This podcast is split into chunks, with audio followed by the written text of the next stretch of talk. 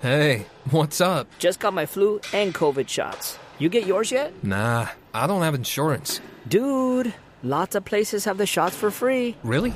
But are they even safe? Yeah, and vaccines help prevent serious illness. I'm not missing out on this season, especially with Nate's party coming up. Okay, okay. I'll get mine too. Shots hurt a little, but missing out hurts a lot. Get your flu and COVID vaccines. Brought to you by Iowa HHS.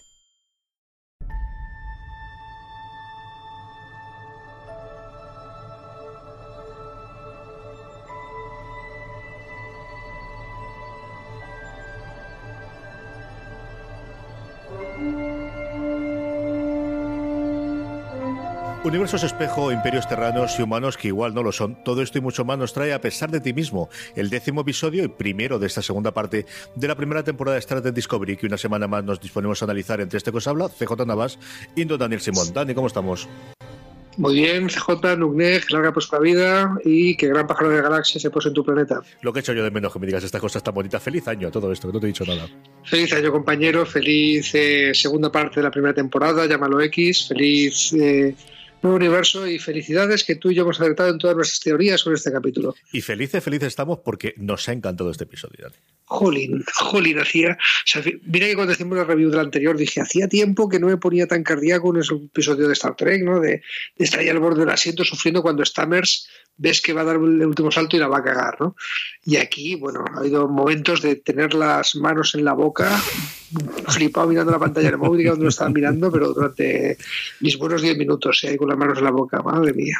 Como siempre en el episodio vamos a ir analizándolo, luego comentaremos alguna curiosidad que nos ha llamado la atención y luego podemos inaugurar, porque yo creo que es necesario a estas alturas del partido, un rincón conspiranoico en el que demos rienda suelta a nuestra historia más loca para los cinco episodios ahora que nos quedan solamente esta primera temporada.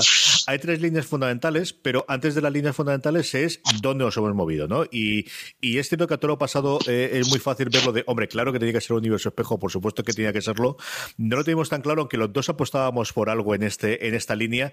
Dani, ¿qué, sentiste cuando viste que realmente es un universo espejo? Y para la gente que se ha enganchado a Star Trek a través de eh, Discovery, ¿qué podemos contarles sobre este mundo que tiene mucho recorrido histórico en las distintas series de Star Trek? Vale, tú y yo estábamos 100% seguros que iba a ser eh, una realidad alternativa. Y estamos un 90% seguros de que iba a ser un universo espejo. Sí. ¿Vale? Sí. Eh, entonces, cuando lo, que sentí fue la necesidad de bailar mi baile de te lo dije. Ah, ah, te lo dije, ah, ah te lo dije, porque habíamos acertado, ¿no?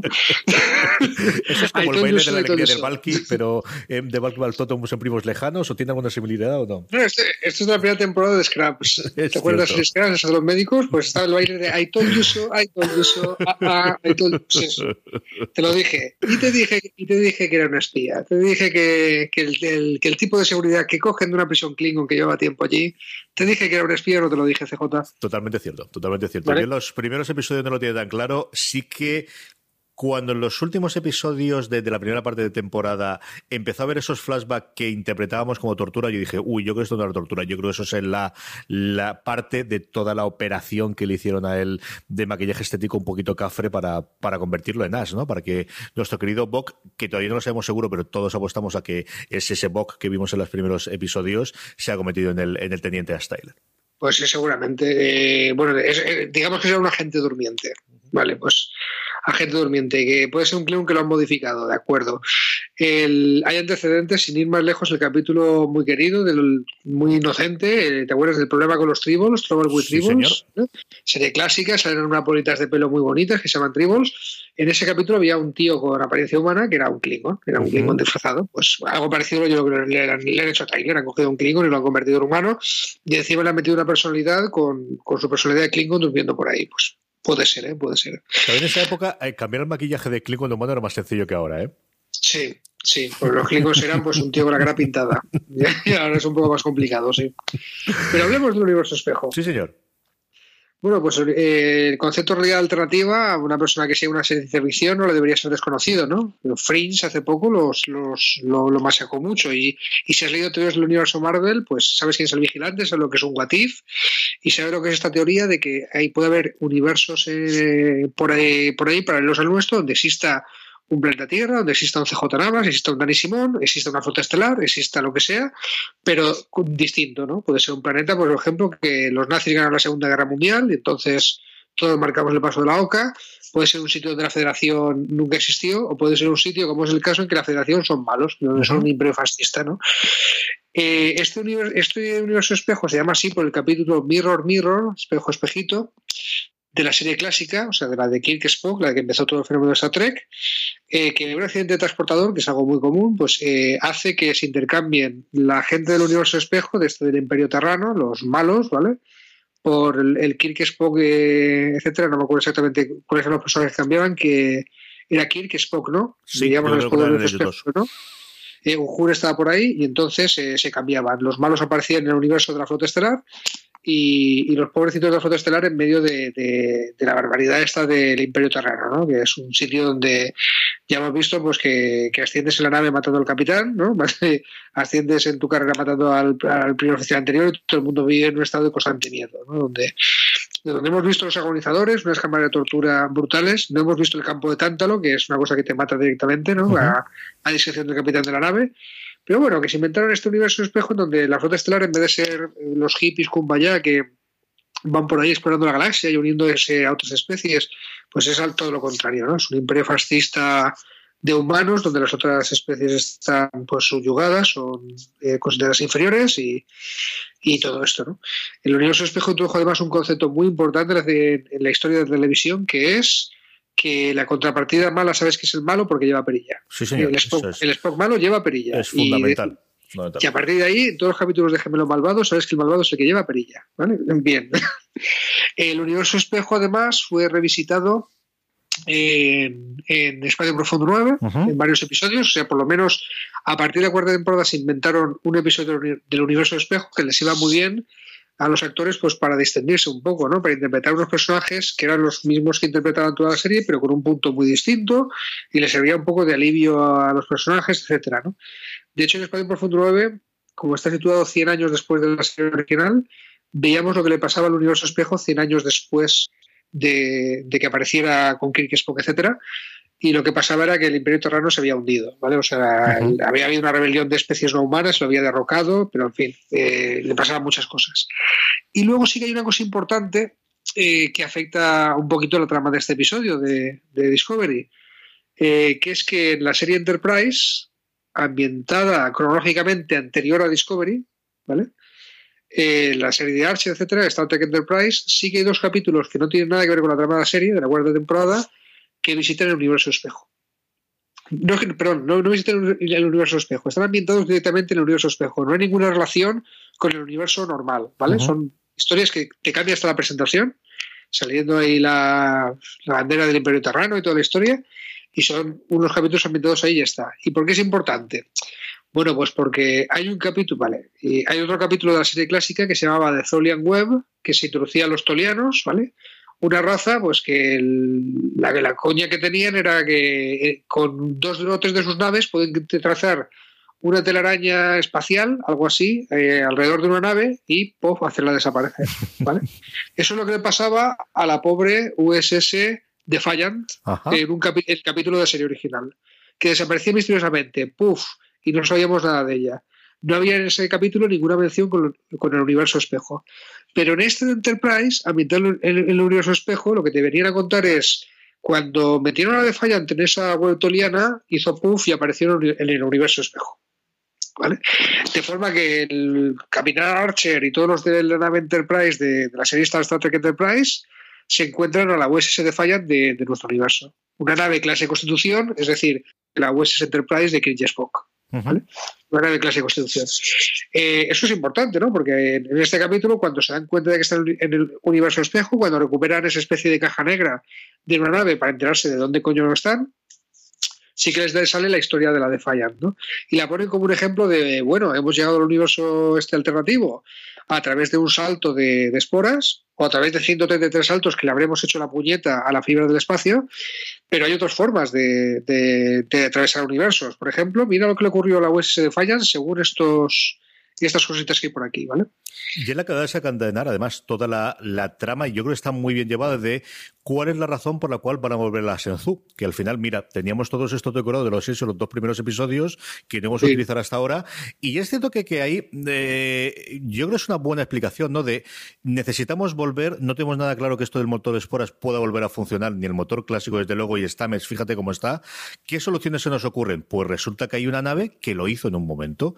¿Y dónde puede estar esa información sobre esa nave? Bueno, pues la que más conocemos es la Senzu, porque una de las cosas que ocurre, como comentábamos, es que el universo espejo tiene una realidad alternativa en la cual la capital de la Senzu es ni más ni menos que Michael y vamos a intentar utilizar eso para llevar adelante la trama. ¿no? Y a mí esa parte me gustó mucho. De verdad es que me gustó y podemos comentar, como decías tú, el, el, el cómo ella se reencuentra en la nave, el cómo tiene que volver a combatir, en este caso con, con un uh -huh. eh, antiguo teniente que ella consideraba muerto y el, el, peso le ves, ¿no? Y el dolor cuando tiene que acabar con él porque le va a atacar y tiene que volver a acabar con él y verlo morir por segunda vez y en este caso sus manos, yo creo que también es uno de los grandes momentos del episodio.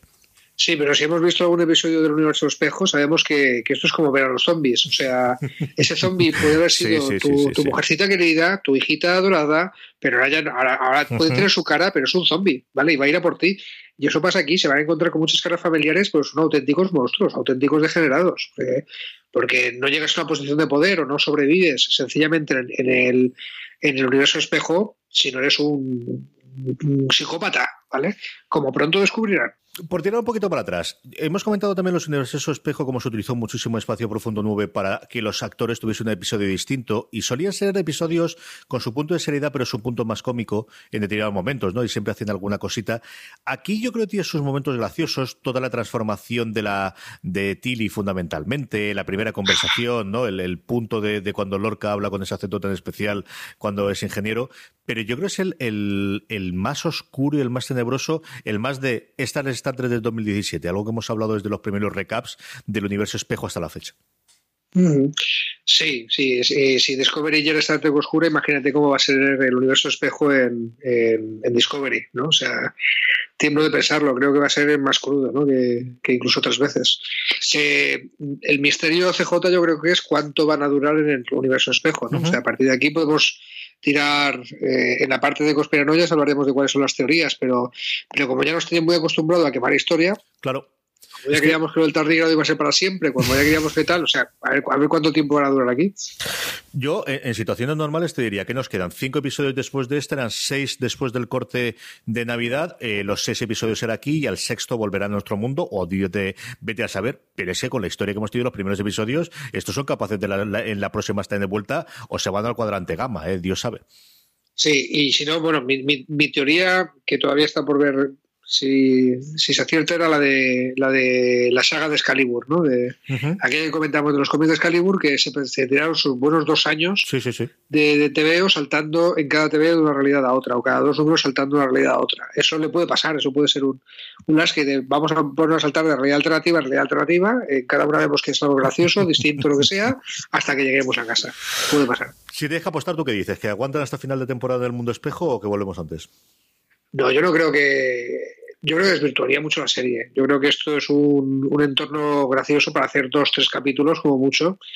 Eh, más en Discovery, o sea, ningún capítulo de nuestro espejo dura más allá de un capítulo suelto por temporada, uh -huh. o, o, o, dos, como mucho, que es lo, lo que pasó con, con Enterprise, que, que, por cierto es muy recomendable. ¿eh? Cuarta temporada de Enterprise, los dos penúltimos capítulos. Eh, si os ha gustado este capítulo del universo espejo, id a Netflix y mirad en Star Trek Enterprise estos capítulos de la cuarta temporada eh, Inami Lord Darkly, creo que se llama, ¿no? Sí. un espejo oscuro que, que, que yo lo, no los había visto, porque no, no, no, había podido ver todos los de Enterprise, y estos los he visto, se pueden ver sueltos sin, sin saber nada de la serie, muy, muy simpáticos, oiga. ¿eh? Así que yo no creo que duren más de dos o tres capítulos. Eh, por seguir con las tramas, ¿no? Y seguir, acabamos después con el desembarco de la Senzu, que es con lo que termina el episodio de hacer. Hay un momento que es cuando conocemos la verdad, como comenzamos siempre digo, de Ash Taylor y de Bock, que, que, al mismo tiempo desemboca una cosa que es la muerte, tiene toda la pinta de Dr. Culver, que a mí me sorprendió una barbaridad, Dios, ¿eh? Dios, Dios, Dios, Dios. No, no, es auténtica, te digo. O sea, eh, en el After Trek, ese es el, el, el show este, el talk, talk, show este que hacen en Netflix comentando cada capítulo, salen los productores, los guionistas y el, y el actor que hace de, eh, que es latino, por cierto, se llama Cruz, de apellido, el, el que hace del médico confirmando que hasta aquí hemos llegado. O sea, que, que se lo han cargado. Yo sé que he leído después un par de cositas por el, texto diciendo que no se vayan todavía, que una y más. No sé si esta mesa hará alguna cosa. Eh, ahora se convertirá en semidios y podrá tener eh, capacidades más allá de simplemente volar eh, por el tiempo y el espacio. Mm, estamos en el mundo espejo, así que tiene que haber un segundo culpe que también sea médico, que puede que sea médico y que puede ser la reintegración que tenga. Que oye, tampoco estaría mal, ¿no? Que, si volviese la Discovery y tuviese un médico que viniese del mundo espejo. Él sí que comentaba que, todavía no había visto lo uno, pero tampoco iba a decir otra cosa el pobre hombre, ¿no? Sí, de todas formas eh, se tiran sus buenos. O sea, si, si, de verdad tiene un plan para que Culver no haya muerto o que vuelva de alguna forma o que vuelva a su yo espejo o lo que sea, eh, si lo tienen lo han disimulado muy bien, ¿eh? O sea, el After Trek es un puto funeral del personaje, ¿vale? O sea, lo más amable si pueden, diciéndolo tal, eh, pero a ver, yo de, verdad, de verdad, mucho ruido que se ha hecho con la pareja de esta Messi Culper. Sí. Hey, what's up? Just got my flu and COVID shots. You get yours yet? Nah, I don't have insurance. Dude, lots of places have the shots for free. Really? But are they even safe? Yeah, and vaccines help prevent serious illness. I'm not missing out on this season, especially with Nate's party coming up. Okay, okay. I'll get mine too. Shots hurt a little, but missing out hurts a lot. Get your flu and COVID vaccines. Brought to you by Iowa HHS. Eh, por toda la revista The Advocate, uh -huh. que es así como el medio oficial LGTB en Estados Unidos, ¿no? Eh, que lo titulan precisamente donde ningún hombre ha llegado antes, que es un lema muy de Star Trek, pero es verdad que en Star Trek no, no había habido una pareja gay, ¿no? El, el guionista, uno de los productores de la serie diciendo que él es un hombre gay eh, fuera del armario y que no se hubieran embarcado en la, en la aventura de, de presentar esta pareja gay en el universo Trek eh, para que muriera las primeras de cambio de una forma que no tuviera sentido, ¿no? Uh -huh. el, lo intentaban justificar diciendo el, es que Culper es el más listo de la nave. Si enseguida descubría, como descubrió, lo que está pasando con Tyler, pues nos fastidiaba esa trama. Entonces había que, había que, eliminar, que, que eliminar la posibilidad de que esa trama pues, fuera corta, lo descubriera enseguida, tal. ¿Qué quieres CJ? Se me queda corto. Creo que se les ha ido la mano. Creo que han conseguido presentar un personaje. Vale, sí, sí. Lo bonito de la, de la de cuando muere un personaje, si te afecta es porque han conseguido los guionistas construir un personaje que le tengas cariño, pero, pero ha sido un poco tasallar. Ya sabes lo que pasó con Sí, Tasallar. sí, sí, Una temporada de nueva generación, la muerte más tonta del mundo, solamente justificada porque la, la actriz quería abandonar la serie. porque no estaba a gusto. Pues a mí- esta muerte para mí ha sido un poco tasallar y espero que lo, lo desarrollen un poco mejor, ¿no? El, uf, no sé, de verdad que me ha dejado muy frío. Y en el Aftertrek, ya te digo, se tiran sus buenos 10 minutos, muy amables, tal, hablando, tal. Eh, por cierto, Anthony Rao sabemos que creo que a este, a este chico le gustan los señores y, y, si, y si a Cruz no le gustan también en la, vida, en la vida real, lo disimula muy bien porque tiene más pluma que un pavo real. Muy curiosidad, ¿no? Pero que, que- que parece que se han buscado dos, dos eh, actores eh, LGTB para interpretar la, para la pareja LGTB de, de Star Trek. Yo no me creo. Yo creo que todavía, no sé, vamos a ver al final de, de temporada a ver cómo ocurre el- el- la cosa. Mm, por terminar lo que es la trama y luego hablamos el resto de las cosas. Eh, el desembarco de la Senzu, ¿te ha gustado toda la entrada allí? ¿Te ha gustado el punto final de cómo se queda el episodio con esa Michael siendo capitana de la nave igual que Tilly lo ha sido eh, en, en el, en el- la Discovery del mundo, del mundo espejo? Es que tenemos a Tilly capitana y a Michael capitana. O sea, esto es lo que queríamos ver. ¿eh? O sea, en el momento en el que, o sea, acuérdate que hace dos capítulos estaban corriendo por la nave hablando de, cómo, de que a Tilly le gustaría ser capitana algún día, que es ese momento en el que dicen, podría ser capitana de una nave de clase de Constitución, como la Enterprise, están, eh, explicando que ya está dando vueltas. En fin, que era algo que en el desarrollo del personaje estaba en el plan. Resulta que en el universo espejo, como no asciendes por años de, de carrera ni por méritos, sino que asciendes matando al capitán anterior, pues, pues Tilly ha podido ir un poquito más antes, ¿no? La Tilly despiadada y, y cabrona, de, etcétera, de este mundo, pues es, es estupendo, es algo que queremos ver. Y la pobre Tilly haciendo lo mejor que puede para aparentar ser cabrona, psicópata, de decir tacos e intentar eh, interpretar a Tilly de este mundo, pues ¿qué quieres? Es gracioso, o sea, a mí me ha gustado. O sea, todavía, es que todo lo que hace esta chica nos hace eh, verla como más Está encantadora todavía, ¿no? O sea, es- cuenta chistes, nos parece encantadora. Intenta ser capitana cabrona con un escotazo tremendo y un bikini de hierro, pues nos, parece bien. Pues, A lo mejor es que Tilly tiene ese carisma, ¿no? El momento en el que van nombrándole todos los, los, cargos, hasta acabando con lo de Capitán Killy, que no sé cómo lo han traducido en español, pero el Capitán Killy, yo me moría de risa. Creo que es el único momento gracioso que tenido el episodio en ese plan, pero me pareció glorioso, glorioso. Todos los, y todos los botes que le han puesto en ese universo, ¿no? La, en ese universo, ¿no? La, la destrozadora de no sé qué, la asesina de la batalla de no sé qué, la empaladora de no sé cuántos, la Capitán Aquili, sí. No, la, conoceremos como Capitán Aquili para distinguirla de la Tilly del universo normal. Sí, eso sin ningún género de duda. Eh, muy bien, eh, yo creo que más o menos hemos repasado todo lo que es el episodio. Cosas, escenas, momentos concretos que te hayan gustado, aparte de las que hayamos comentado a lo largo del episodio, Dani. Uf, eh, es, que, me tengo que quedar con la muerte del doctor, es que, es, que me, es, que me, ha dejado el cuerpo muy mal. Bueno, quizá también esa lo hemos comentado cuando empezamos a sospechar que, que el, Tyler puede ser un agente durmiente, que es cuando se va a la celda otra vez a confrontarse a su antigua torturadora y esta le intenta activar, ¿no? O sea, le empieza a recitar una plegaria en Klingon, ¿a quién buscamos? ¿A Keyles? No sé qué, sea. Y empieza el tío a despertar. No se contempla el proceso, no dejan muy claro por qué, quizá por no, por no quemar esa historia demasiado rápido. Pero bueno, esto es como los agentes durmientes. Hay muchas historias de la Guerra Fría que van de esto, ¿no? Un espía ruso que se cree americano y que de repente recibe una llamada que le dicen dos Vindanya Kalashnikov y son palabras clave que le activan la personalidad que tenía oculta. ¿no? Esto es algo que lleva desde las películas de espías lleva toda la vida dando vueltas. Y, me llamó la atención por eso, porque me recordaba una película de espías clásica de cuando están activando a un agente durmiente. A mí me recordó mucho a Galáctica el momento en el que se revela la identidad de alguno de los Cylons en la, en la ah, o la penúltima. Que yo creía que era humano soy un Zylo, ¿no? Vaya, ahora, ahora, qué hago, ¿no? A mí esa es la, la, parte que me recordó. A mí dos momentos que me encantaron, eh, que hemos comentado un poquito por encima. Uno es toda la transformación de la Discovery al Imperio Terrano. A mí es una escena de estos montajes en el que van cambiando y los robotitos le borran la parte de la U para dejarlo solamente en una I para que en vez de sea universidad universal eh, al principio de, la Federación sea la I del Imperio. Eh, mm. Los pendones, los, las insignias, absolutamente todo es una parte que me gustó mucho, me gustó mucho ese montaje.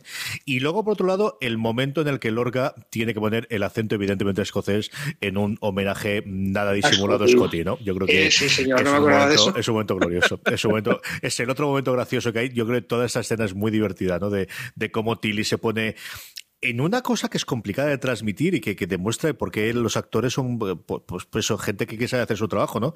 Porque al final no tiene que ser seria, sino tiene que ser de alguien que ese es un comportamiento disimulando hacer una persona serie y te la crees entera, ¿no? Y el momento en que le pasan a, a, Lorca y pone la voz escocesa, yo me moría de risa. A mí me pareció pues sí, sí, le dice, le dice, oye, imposta, eres un ingeniero, imposta la voz que te pueden reconocer la voz del Lorca de este universo.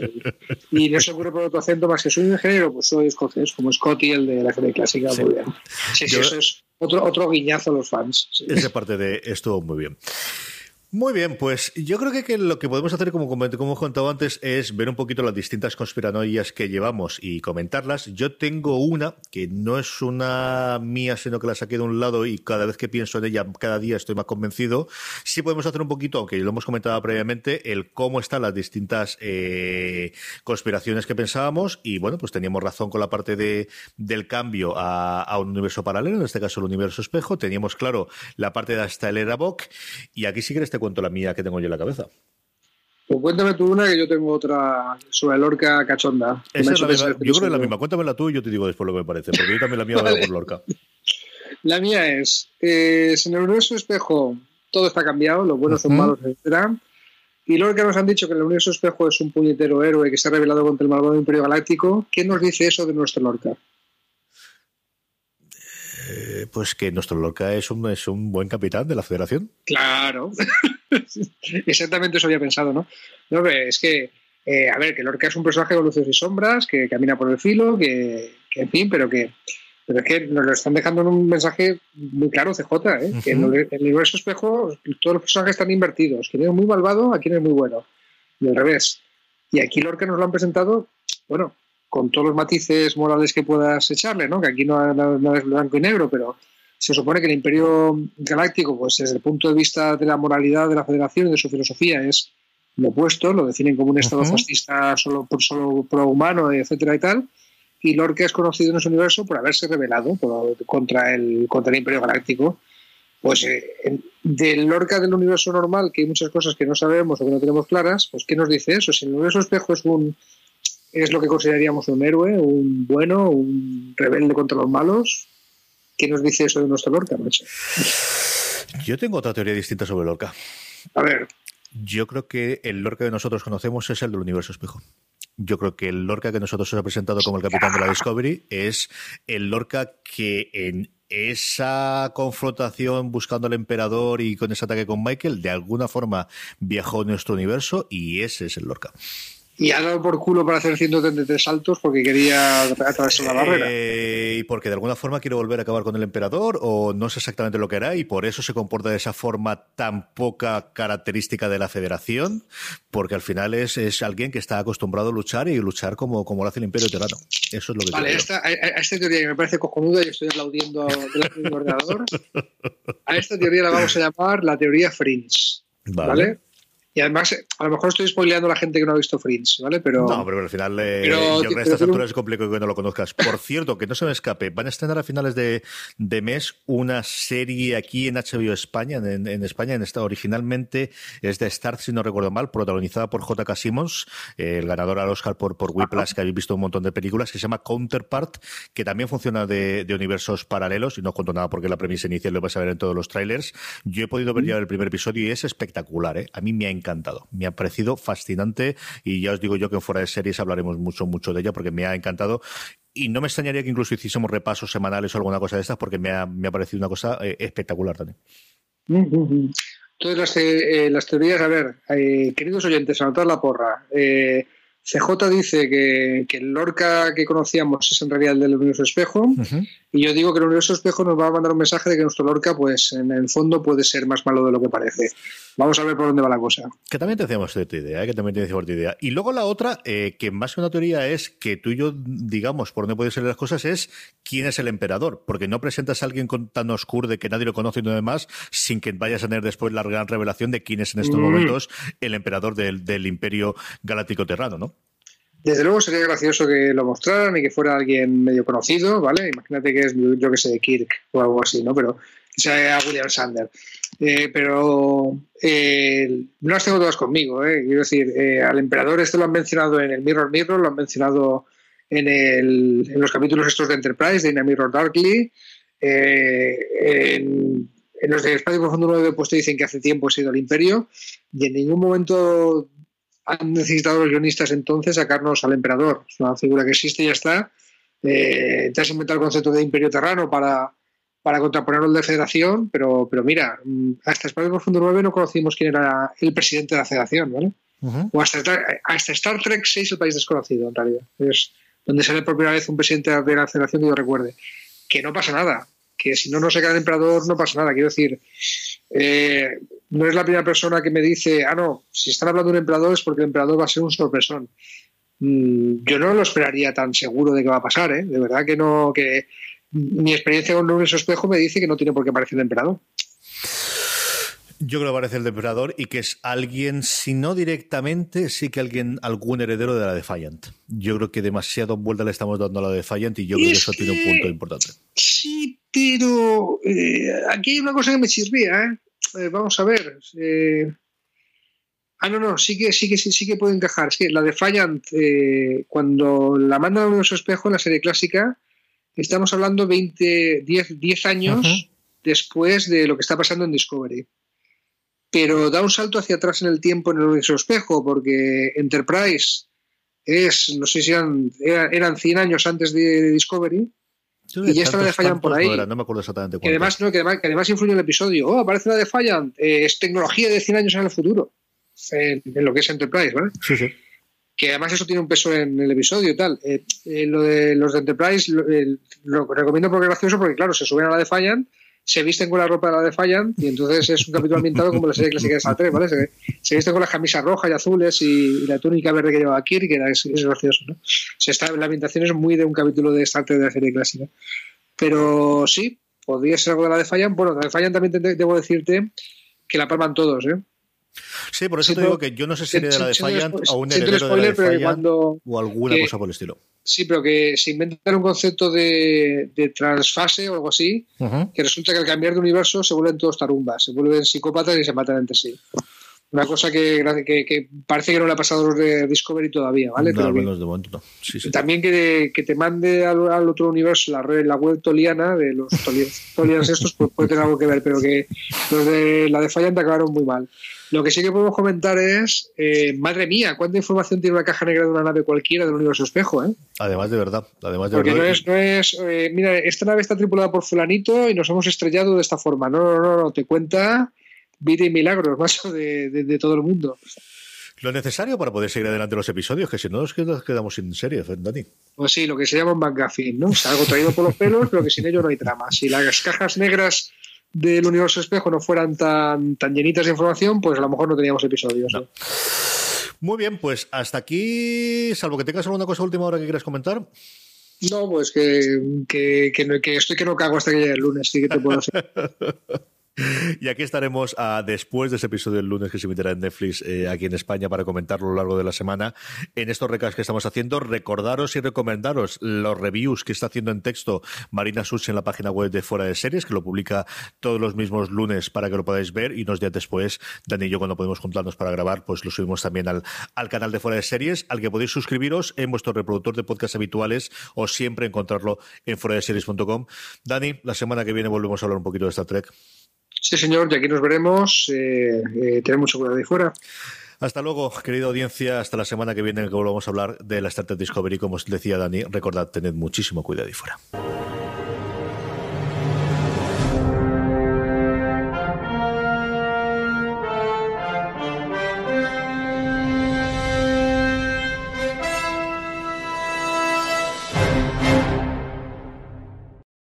This holiday, whether you're making a Baker's Simple Truth turkey for 40 or a Murray's Baked Brie for 2, Baker's has fast, fresh delivery and free pickup, so you can make holiday meals that bring you all together to create memories that last. Baker's, fresh for everyone. Free pickup on orders of $35 or more. Restrictions may apply.